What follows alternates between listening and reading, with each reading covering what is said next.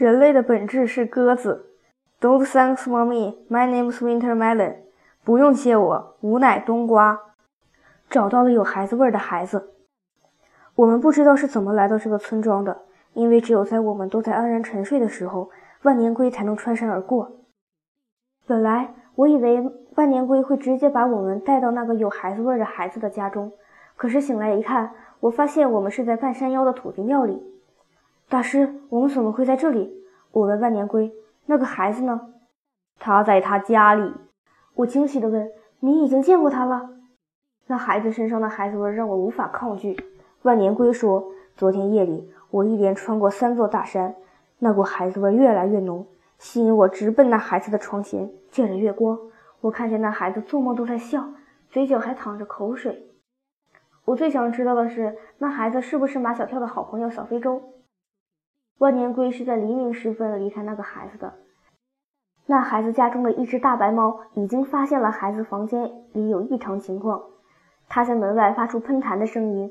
万年龟怕惊动这家的主人，便驮着我们一家离开了那孩子的家。走出土地庙，往山下一看，便能看见那孩子的院子。一个男孩子背着书包从院子里跑了出来，看样子他准备去上学。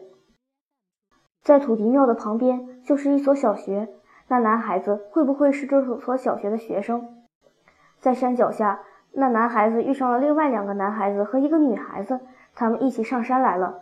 有一条崎岖的山路是通向学校的，那几个孩子正走在这条山路上。毫无疑问，他们都是这所小学的学生。万年龟把头从壳里伸出来，他朝那几个孩子走来的方向专心地闻着什么。我们也跟着他来到了路边的草丛里，小猫们都称万年龟为老祖宗。三宝问：“老祖宗为什么把脖子抻得那么长？”我说：“老祖宗闻到了孩子味儿。”三宝使劲地吸了吸鼻子，我怎么没闻见？胖头更更加使劲地吸着鼻子，我也没闻见。虎皮猫说：“只有老祖宗才闻得见孩子味儿。孩子味儿是什么味儿？”嘘，我必须制止三宝再这么没完没了地问下去。那几个孩子已经来了，别让他们发现我们。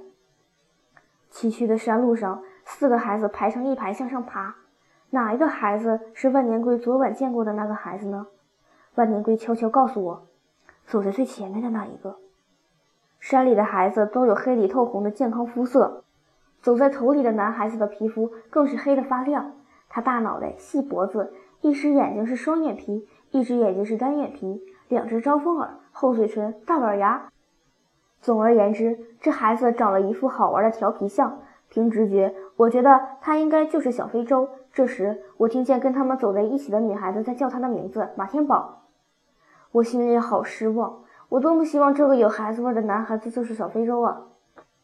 四个孩子从我们的身边走过去了，我们目送着他们远去，直到他们走进了学校的操场。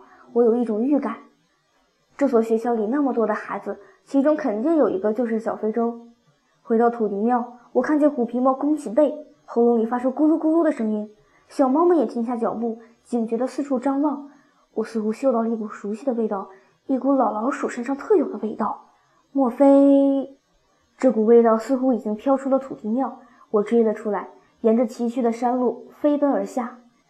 在山脚下的杂草丛里，老老鼠终于现身了。哦，是你！对我这种见怪不怪的态度，老老鼠很不满。你为什么不惊叫？我为什么要惊叫？我反问老老鼠。在你的身上，无论发生多么离奇的事情，都是可能的。唉，老老鼠感叹道：“小猫老弟，还是你了解我呀。”我问老老鼠：“你到这里来干什么？”我必须和你在一起。老老鼠情真意切地说：“小猫老弟，我不能想象没了你的日子我怎么过。现在我明白了。”我在翠湖公园想跟老老鼠告别时，为什么会怎么也找不到它？原来它早就打定了主意要跟我们走。我问老老鼠是什么时候到的？昨晚。我们也是昨晚到的。我悄悄地问老老鼠：“你昨晚在哪待着呢？”老老鼠说：“一进村子，我就闻到一股好浓的腊肉味儿。”这就是老老鼠和万年龟的区别。一进村子，万年龟闻到的是孩子味儿，而老老鼠闻到的却是腊肉味儿。老老鼠接着往下说：“我到了这里以后才发现，农村的生活气息就是比城里更浓。年早就过完了。庄户人家的厨房里却还挂着那么多腊肉。我去的那家腊肉最香。我打断老老鼠的话：“那家没有猫吗？”“有啊，有一只黑猫。可是这黑猫也怪，眼睛睁着大大的，却对我视而不见。它好像专注的在想问题。倒是这家的狗，狗拿耗子多管闲事，对我穷追不舍。幸好那狗不会爬树，我一爬到树上，它就没辙了。后来呢？后来天亮了，那只大黄狗去管别的闲事了，我才从树上溜下来。”这户人家只有一位老爷爷和一位老奶奶，在他们去厨房吃饭的时候，我趁机溜进了堂屋。你猜我看见了什么？要我猜，我只能猜出老老鼠看见什么好吃的了。小猫老弟，我并不像你所想象那么庸俗。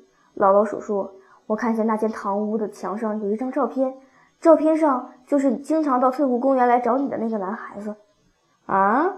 难道是马小跳？